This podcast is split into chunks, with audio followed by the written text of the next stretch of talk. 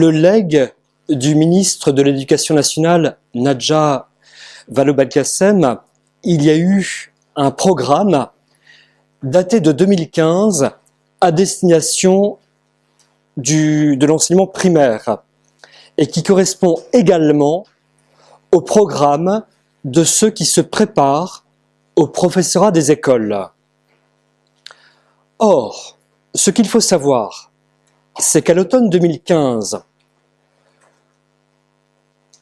le comité national consultatif des programmes a indiqué son désaccord à propos du programme, mais le ministre que je viens de citer est passé outre à l'époque. On nous parle parfois de tolérance et autres, je ne vais pas en dire plus, mais en tout cas, passé outre. Et c'est le programme qui est appliqué aujourd'hui. Pourquoi y fais-je allusion à cet instant Je vous cite deux passages. C'est à propos du CM1, parce qu'il ne faut plus dire huitième, c'était la terminologie des jésuites notamment, donc vous comprenez que la République laïque et autres se refusent d'employer ce genre de termes.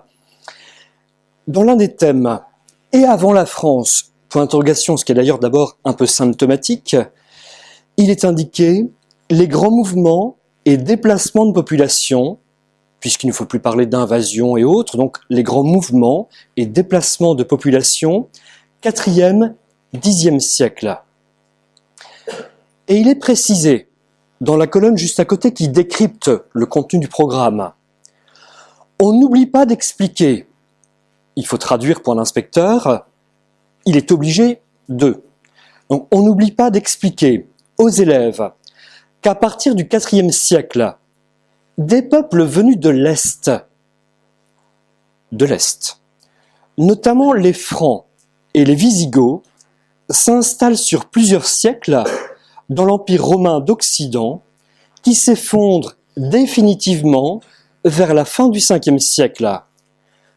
Vous l'avez donc compris, du 4e au 10e siècle, il faut se limiter à une étude des déplacements de population venant de l'Est, entre parenthèses francs et visigoths, c'est tout.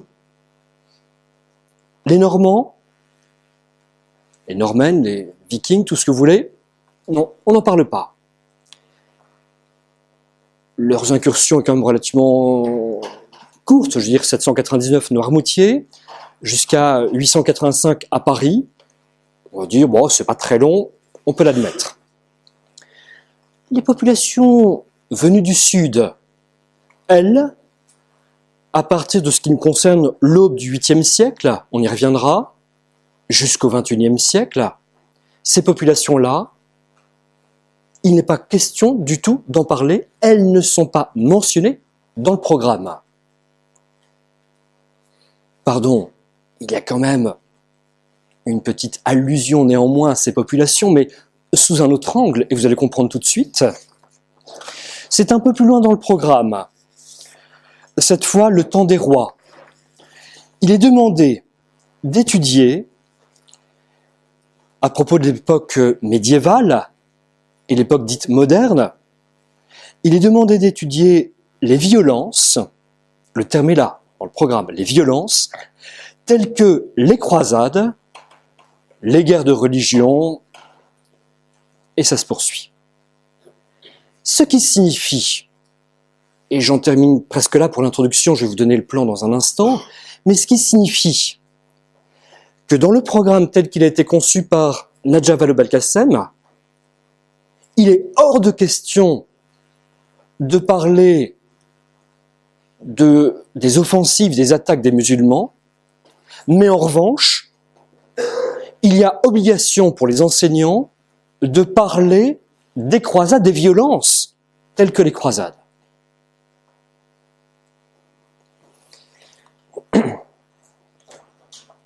le plan de la présente intervention, trois parties, je suis historien, une première partie qui couvre six siècles, du 7e siècle, l'islam, l'Égir notamment 622, Je ne vais pas rentrer dans la discussion aujourd'hui pour savoir si Mahomet existait ou autre, c'est autre chose.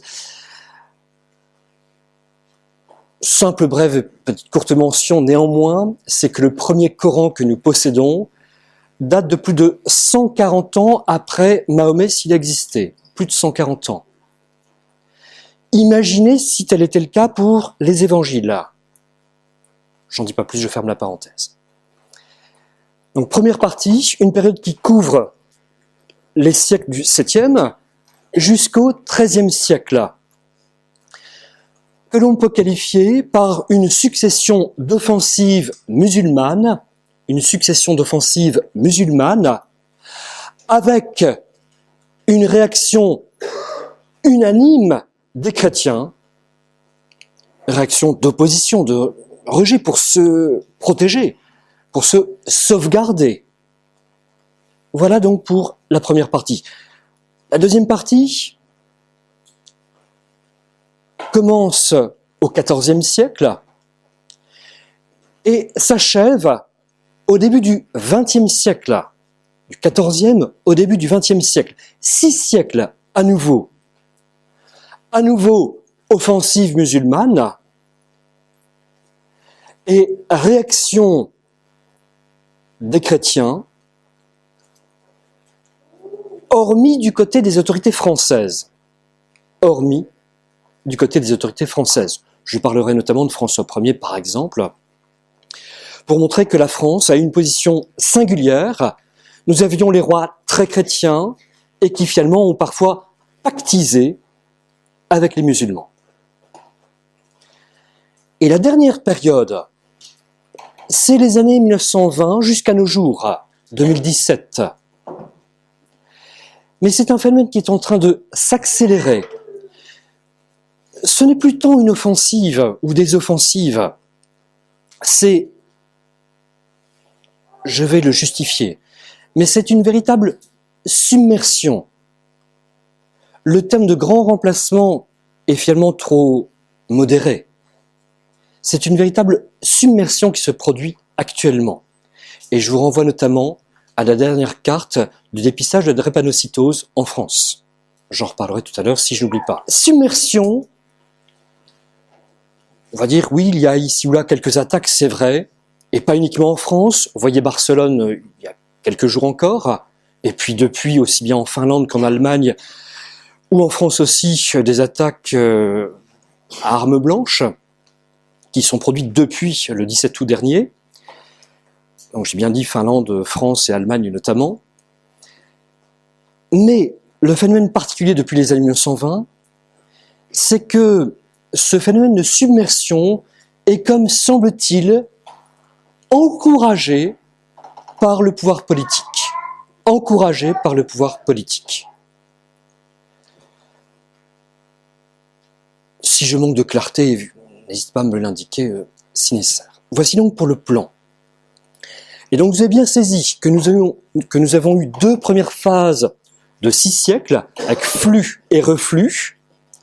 Et la troisième phase, donc qui a commencé il y a un siècle, c'est une phase de flux mais qui est encouragé par les populations autochtones. Venons-en donc à cette première phase, donc du 7e jusqu'au 13e siècle. Entre 632, la mort de Mahomet, si tel était le cas, jusqu'à 732, en un siècle, les musulmans opère la conquête des deux tiers du pourtour méditerranéen. En un siècle, entre 632 et 732, les musulmans opèrent la conquête des deux tiers du bassin méditerranéen. Y a-t-il eu des coups d'arrêt ici ou là? Quelle était la situation originelle sur le pourtour du bassin méditerranéen? Faut-il rappeler qu'au seuil du 7e siècle, au seuil du 7e siècle, il y avait 300 diocèses en Afrique du Nord, 300 diocèses en Afrique du Nord. Il y avait une population chrétienne, enracinée. Or, celle-ci a été littéralement submergée. Alors certains vont dire, oui, mais il s'agissait de protéger ces populations. Alors on peut s'interroger, contre qui devait-elle être protégée? Pourquoi Est-ce que je parle de protection? C'est à propos du terme, vous le connaissez probablement, de dimitude. D-H-I, 2-M, dimitude, D-H-I, 2-M-I, T-U-D-E. La dimitude, c'est à propos des chrétiens et des juifs sous domination musulmane. Les chrétiens et les juifs ont la vie sauve s'ils veulent rester chrétiens et juifs, à condition de payer une taxe aux musulmans et à condition aussi de ne pas bénéficier du même niveau de protection, notamment sur le plan juridique, en termes d'héritage ou dans des conflits de propriété ou de voisinage par rapport à un voisin musulman. C'est-à-dire, pour dire ça autrement, que chrétiens et juifs sont considérés par les musulmans, dans le cadre de la dimitude, comme étant des sous-hommes. Dans la péninsule ibérique, à l'Andalouse, conquise par les musulmans, les chrétiens et les juifs, à moins de se convertir à l'islam, mais les chrétiens et les juifs ne peuvent continuer à vivre qu'à condition donc d'accepter d'être des sous-hommes et de porter pour les chrétiens un morceau d'étoffe de couleur bleue et pour les juifs un morceau d'étoffe de couleur jaune. C'était dans la péninsule ibérique sous domination musulmane. Morceau d'étoffe de couleur bleue pour les chrétiens, jaune pour les juifs.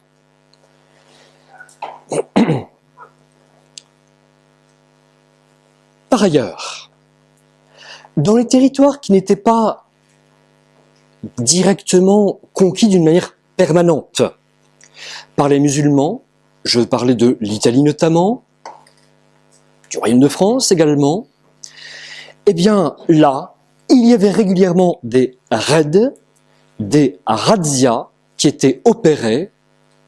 Le schéma était assez classique. Les hommes étaient massacrés. Les femmes devenaient des captives pour les harems. Les enfants étaient élevés, alors pour les garçons, pour être des janissaires, c'est-à-dire pour devenir des soldats particulièrement aguerris chez les musulmans, mais donc pour se retourner contre leur population d'origine, contre les chrétiens.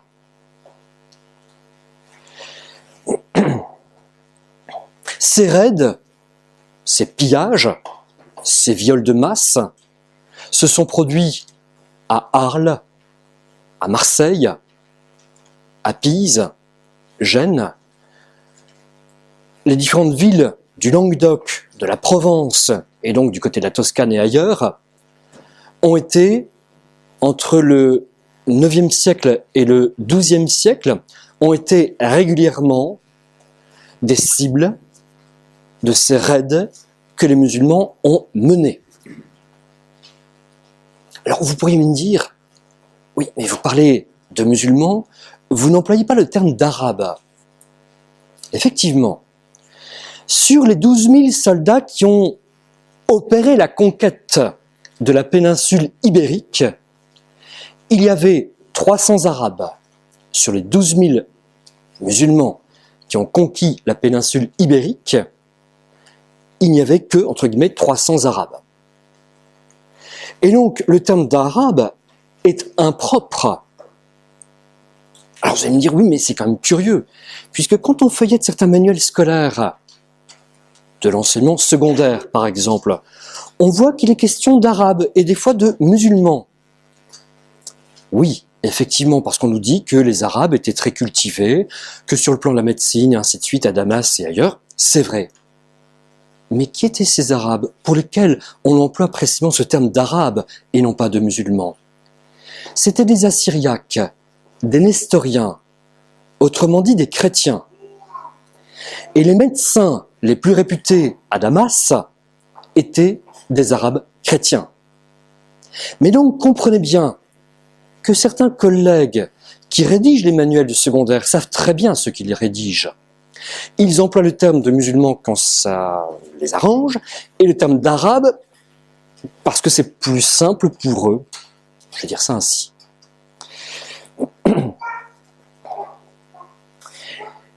Il faut savoir que parler de l'Oumma, c'est-à-dire du monde musulman, comme on le dit parfois, est un terme quelque peu impropre, ou plutôt une réalité un peu impropre. Je m'explique. C'est qu'en réalité, du côté musulman, il y a des différences relativement nombreuses. Alors, vous en quelques-unes entre sunnites et chiites ou druzes encore, par exemple, c'est vrai aujourd'hui, au cours des siècles. Mais il faut savoir que notamment au XIe siècle, il y a une autre différence avec ceux que l'on appelle les Turcs seldjoukides. Les Turcs seldjoukides. S-E-L-D J-O-U K-I-D-E-S. Je répète, S-E-L-D J-O-U K-I-D-E-S. D'où viennent ces Turcs seldjoukides Ils viennent d'Asie centrale. Ils sont différents de leurs origines, de par leurs origines, pardon, par rapport aux musulmans qui se trouvent en Palestine à l'époque. Et ces musulmans, en fait, veulent prendre le pouvoir. Et il faut se distinguer finalement par rapport aux autres musulmans qui sont déjà en place. Et ils vont considérer, ou ils vont être considérés comme ayant finalement une lecture plus euh, précise, plus stricte du Coran. Ceci dit, je fais une parenthèse ici, il y a un islam, il n'y a pas d'islam modéré. Il n'y a pas d'islam modéré. Et je vous renvoie d'ailleurs à ce qu'a dit il y a moins de huit jours le plus haut responsable d'une de la plus grande association qui se trouve en Indonésie du côté des musulmans, et qui indique très clairement ce que je viens de vous dire il y a un instant, il n'y a pas d'islam modéré, et que finalement, dire que certains sont islamistes est un non-sens, il y a des musulmans. Le terme d'islamiste, c'est pour euh, nous laisser entendre que finalement, il y a d'autres musulmans qui seraient plus acceptables, si vous préférez. Alors, en tant qu'humain, oui, je veux bien, on est d'accord, mais qu'on soit bien clair, Mahomet n'a jamais dit ou on n'a jamais fait dire à Mahomet comme vous voudrez qu'il fallait éventuellement se limiter à une partie du Coran et qu'il faudrait occulter le reste. Ça n'a jamais été écrit.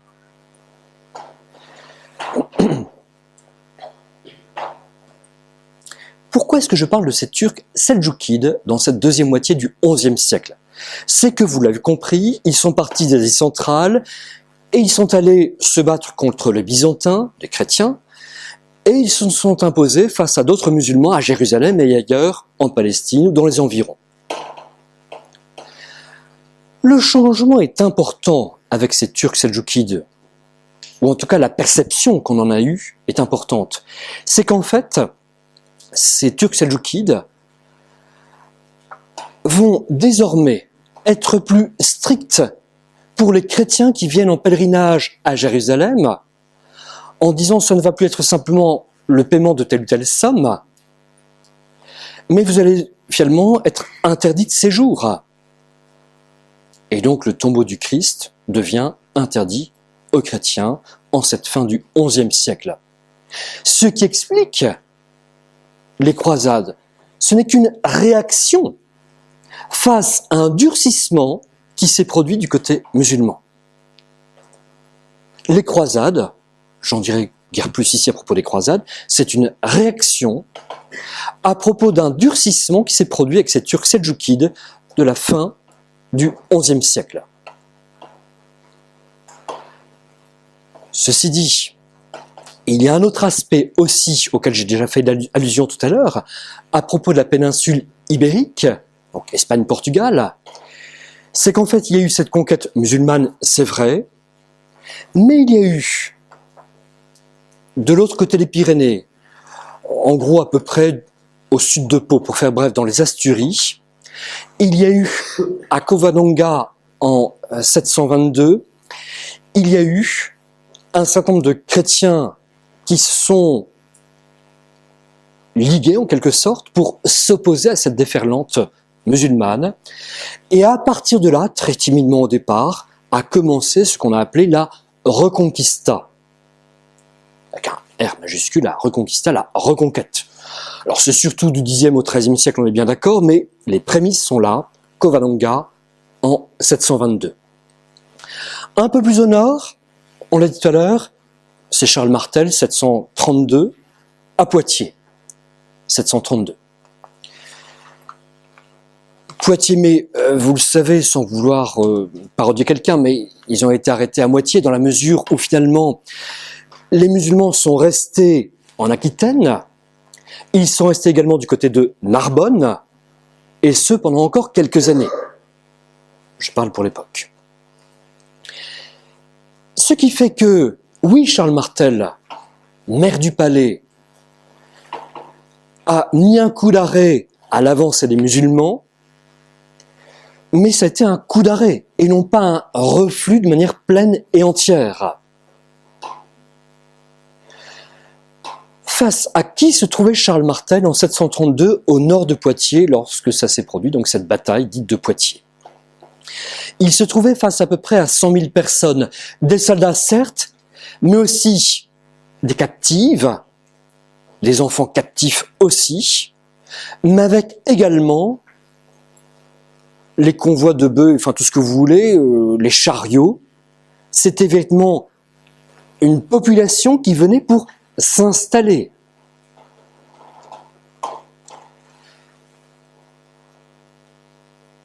Le reflux qui s'est opéré ici à partir de 732, ce reflux a mis du temps, on l'a dit, à la charnière donc des euh, mérovingiens et carolingiens au cœur du 8e siècle pour s'opérer. Pour la Reconquista du côté ibérique, c'était plus long encore, il est vrai.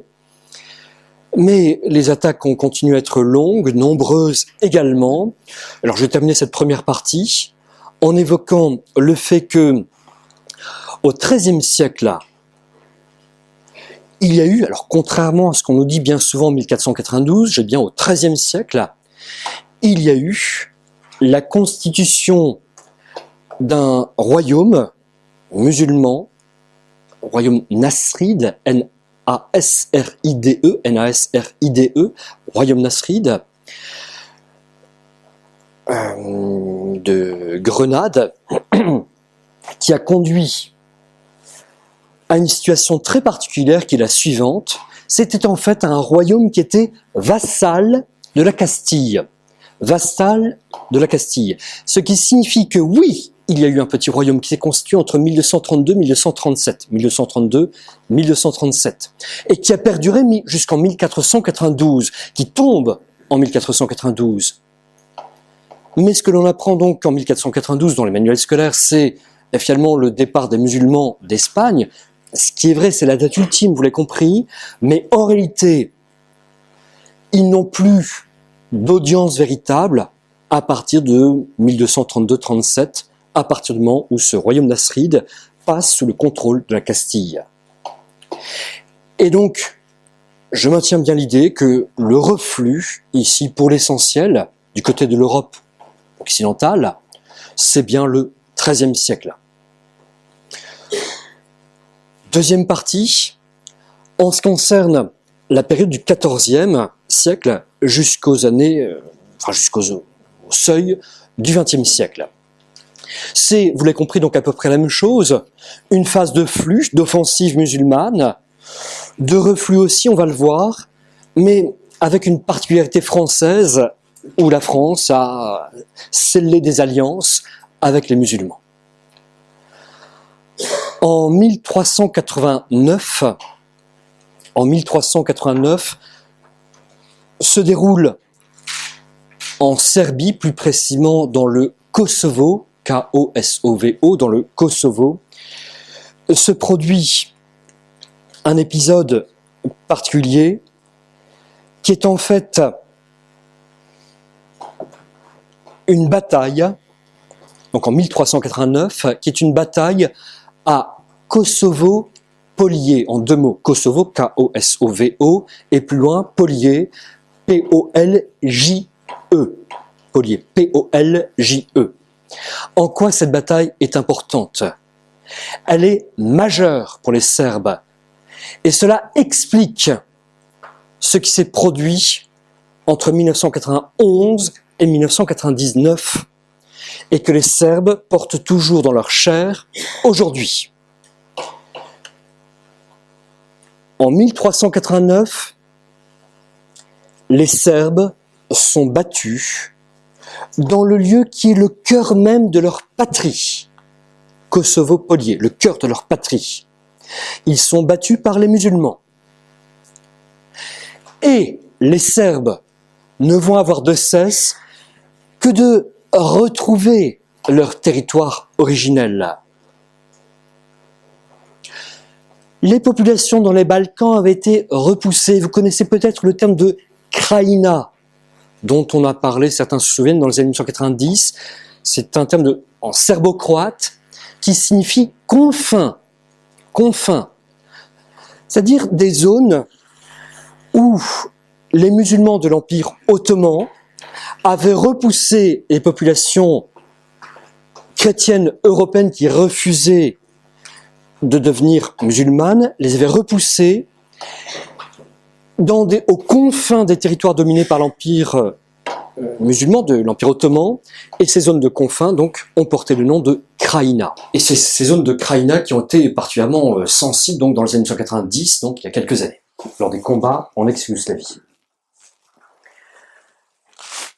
Les Serbes donc ne vont avoir de cesse, on l'a dit, de vouloir reconquérir leur territoire. Là, la Hongrie à l'époque a été quasiment totalement dominée par les musulmans également. Ce qui veut dire en bref que de la mer Adriatique jusqu'à la mer Noire, nous sommes en Europe. Mais c'était un lieu de conquête, de colonisation musulmane. Ce qui explique aussi la Turquie ne peut pas être un pays au sein de l'Union européenne, parce que cela légitimerait la colonisation. Parce qu'en effet, admettre que la Turquie soit un pays européen, c'est accepter la colonisation, c'est accepter que le morceau de territoire qui se trouve au nord euh, de la mer euh, d'Aral, au nord du Bosphore et les Lesbos, le petit morceau de territoire qui est mis en avant par certains pour dire mais la, Turquie est un pays européen, c'est un territoire qui a été colonisé. Ces populations vont mettre du temps à se débarrasser du joug musulman. Pourquoi cela? C'est parce qu'à maintes reprises, il va y avoir des incursions de plus en plus répétées. Je vous donne quelques exemples clés. C'est notamment, par exemple, en 1453, lorsqu'il y a eu la prise de Constantinople, Byzance si vous préférez, la prise de Constantinople. La ville de Constantin, fondée au IVe siècle, de l'empereur Constantin. Au lieu du christianisme, puisque c'est là que notre credo a été rédigé. Pardon, à Nicée, Nicée, Constantinople, enfin, en partie en tout cas. Pourquoi est-ce que j'évoque 1453 C'est que finalement, on, en a parlé un peu vers 1986, certains se souviennent, avec SOS Racisme, avec une main en jaune, la main dite de Fatma. Ça, c'était pour euh, le politiquement correct. Cette main jaune, avec, il était écrit Touche pas à mon pote. Ce qui voulait dire au passage, finalement, les autres, on peut y toucher, mais proche, non. Or, de quoi s'agit-il ici? Lorsque le sultan Mehmed II, en 1453, pénètre à cheval dans la basilique Sainte-Sophie à Constantinople, il a trempé sa main dans le sang des chrétiens, préalablement, dans le sang des chrétiens qui avaient été massacrés. Et c'est cette main qu'il appose sur les murs de la basilique Sainte-Sophie. Et c'est cette main que SOS Racisme reprend en 1986. C'est le martyr des chrétiens, cette main. SOS Racisme s'est bien gardé de rappeler ça. en 1986. 1453, donc, un épisode majeur, on l'a déjà dit, donc 1389, 1453, il y en a d'autres. Et notamment le fait que en 1529, en 1529, Vienne est assiégée, Vienne en Autriche est assiégée par les musulmans. Finalement, les Autrichiens vont réussir à repousser euh, les assaillants. 1529. 1543. Cette fois, c'est François Ier qui est ici en lien, en articulation étroite avec un corsaire musulman, Barberousse, turc, qui a levé des troupes du côté d'Alger, 30 000 hommes. François Ier dit à Barberousse, Installez-vous dans le royaume de France. Venez chez nous dans le royaume de France, à Toulon.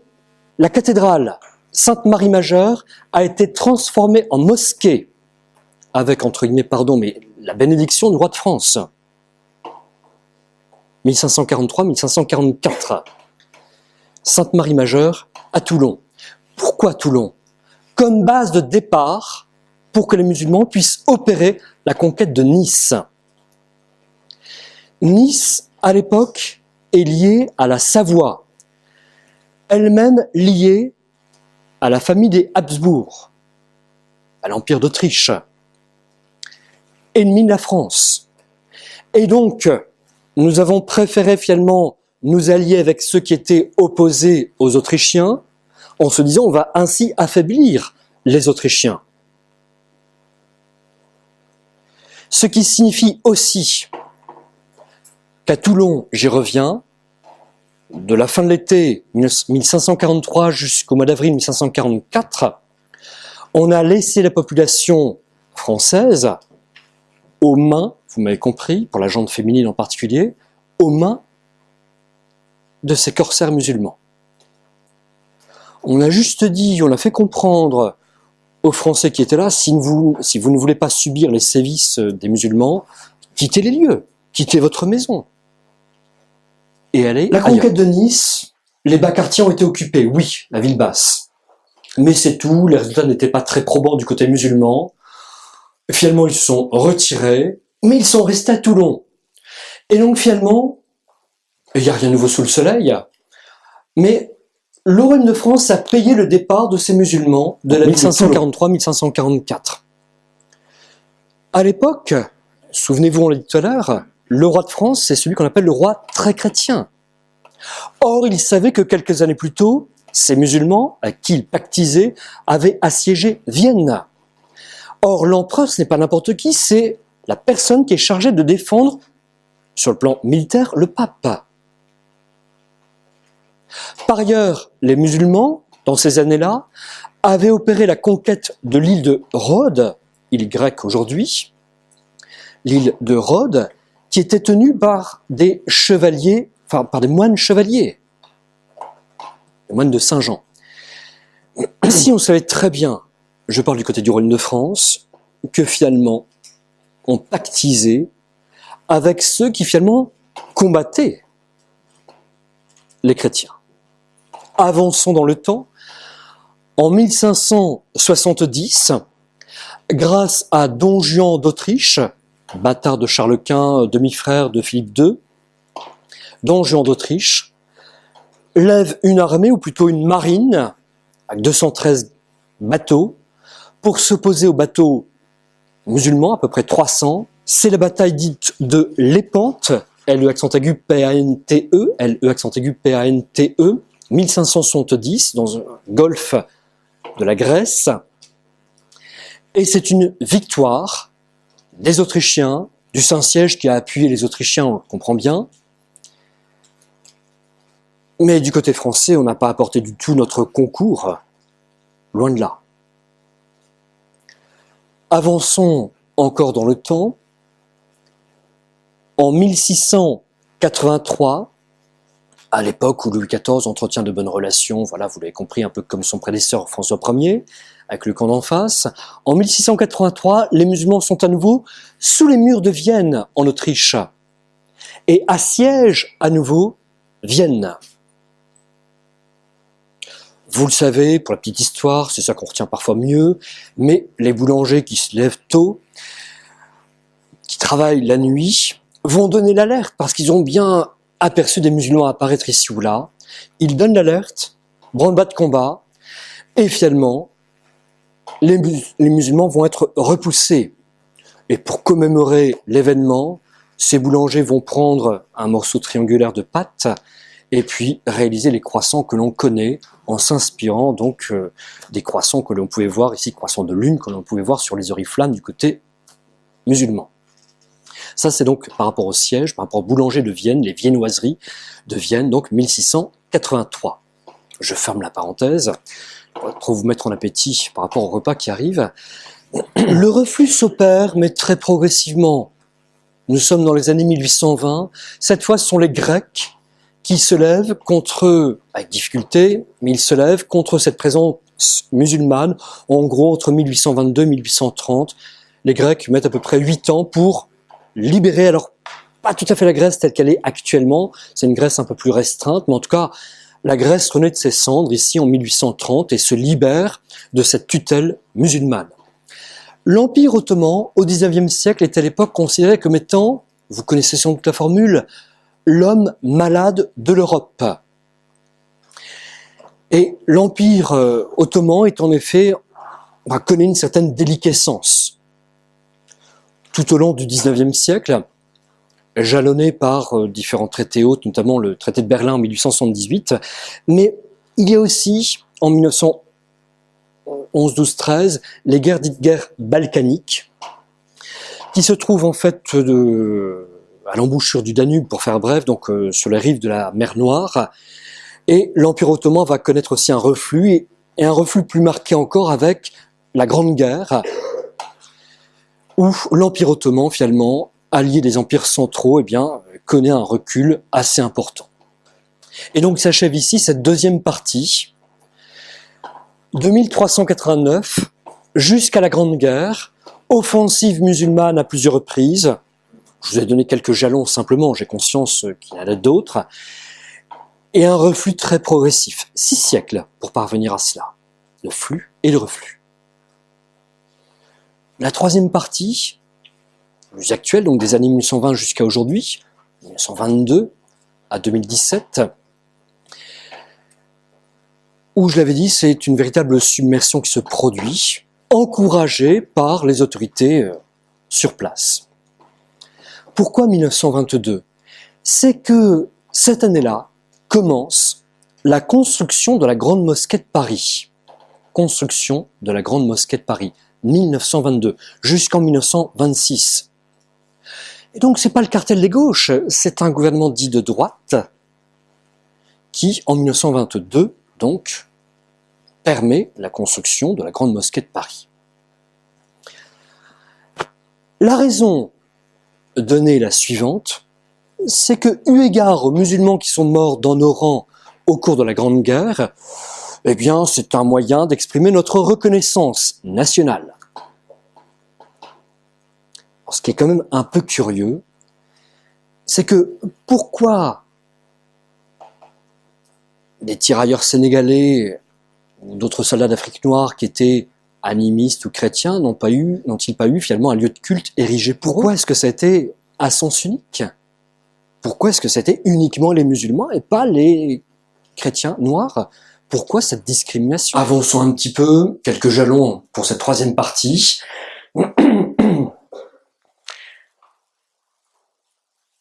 Le troisième Reich, le troisième Reich apparaît en 1933, janvier 1933 jusqu'en 1945. Or, on le dit peu, on l'écrit parfois encore plus rarement, mais des liens très étroits se sont tissés entre l'idéologie nationale socialiste, nazisme si vous préférez, mais en disant nazisme, on édulcore certains termes, national-socialisme, des liens sont tissés avec un ensemble de dignitaires musulmans. Et vous connaissez peut-être cette rencontre au cours de la Deuxième Guerre mondiale entre Hitler et le grand moufti de Jérusalem. Ce qui signifie bien qu'il y a eu une connivence de manière étroite, au point que notamment deux divisions SS, Anchar notamment pour l'une d'elles, deux divisions SS ont été levées, composées à 100% de musulmans. Vous n'avez aucune division SS catholique. Aucune. En revanche, il y a eu deux divisions SS musulmanes. Je vous renvoie aussi au 1er janvier 1945, jour où Hitler, c'était quand même la chute du Troisième Reich à ce moment-là, 1er janvier 1945.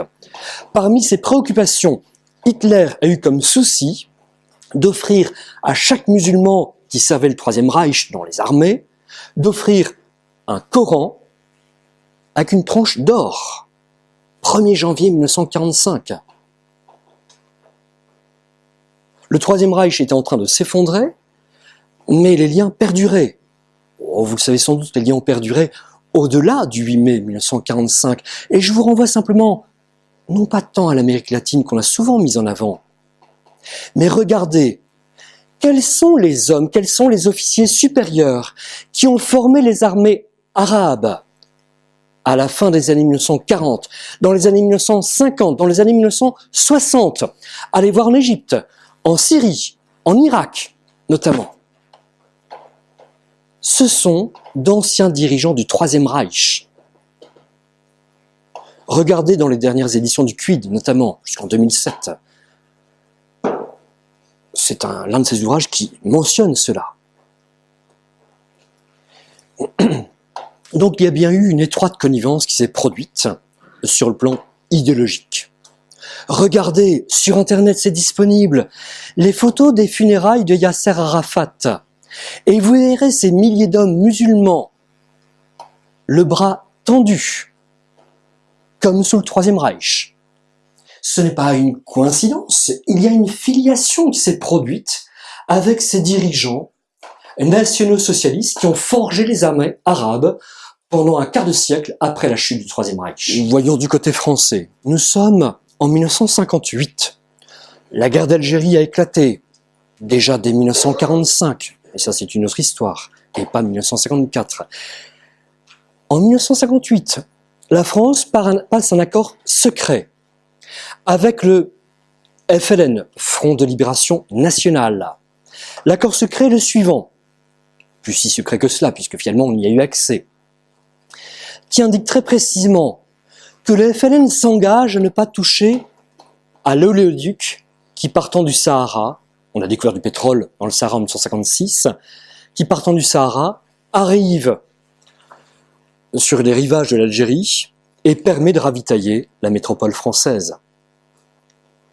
Donc on ne touche pas ici, du côté du FLN, à l'oléoduc qui permet donc d'être une sorte de cordon ombilical pour euh, alimenter la France, et inversement, la France s'engage, certes à mener des combats, oui c'est vrai, enfin elle s'engage pas exactement à mener des combats, mais je veux dire, elle s'engage à mener des combats qui ne seront pas trop rudes, si vous préférez.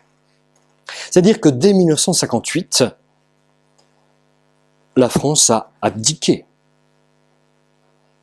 Et la guerre était déjà quasiment terminée.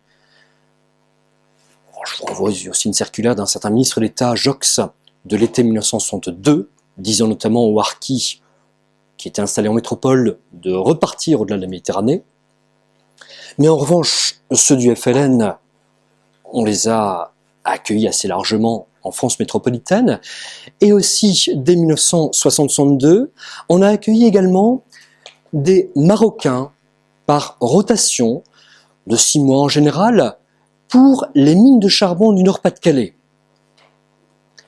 Par rotation trois mois, six mois, parfois reconductibles. C'était des hommes qui venaient, mais pour une période relativement courte.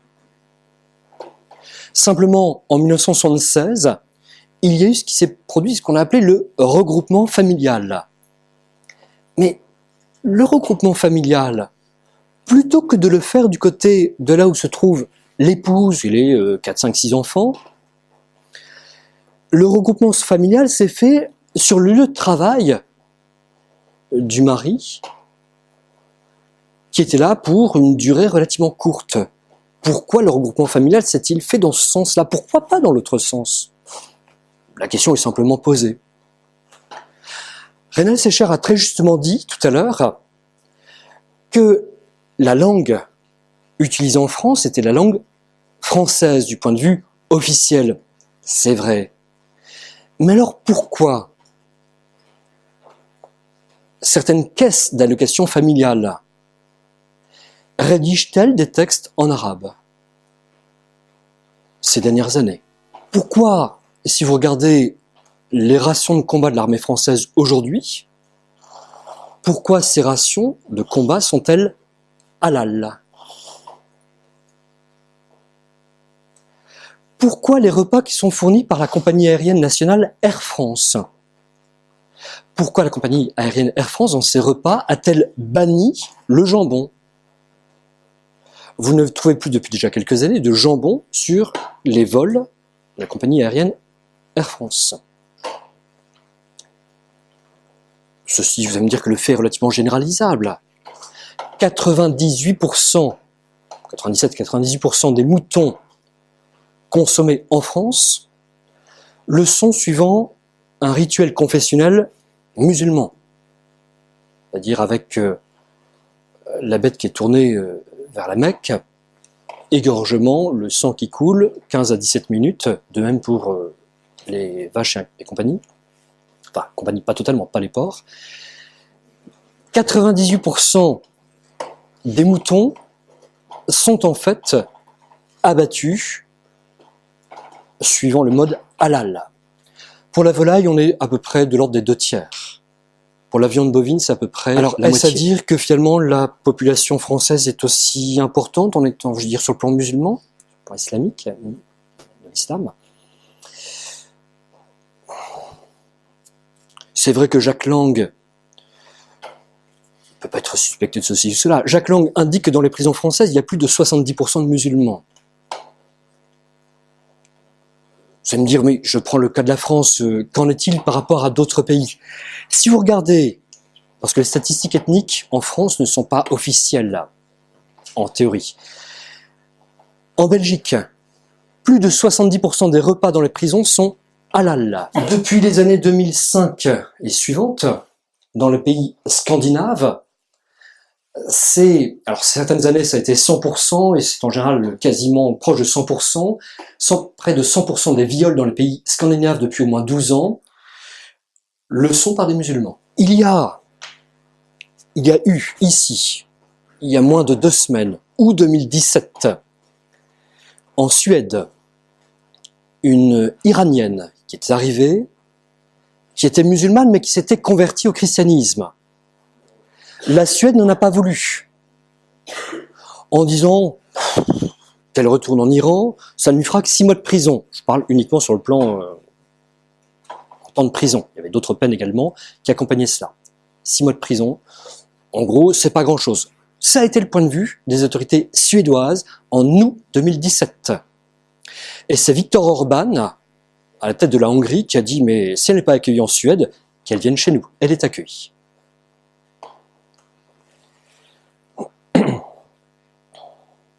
Tout à l'heure, je vous ai parlé de la Yougoslavie, ça pour terminer cette troisième partie, avec les années 1991-99.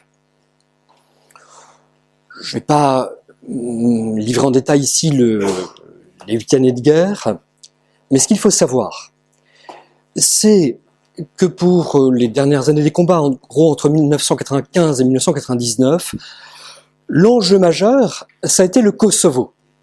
L'enjeu majeur, ça a été le Kosovo. Le Kosovo, vous l'avez compris tout à l'heure, c'est le cœur de la patrie des Serbes. Là où ils ont été humiliés en 1389. Et donc pour eux, s'il y a bien un territoire à défendre à tout prix, c'est ce territoire du Kosovo.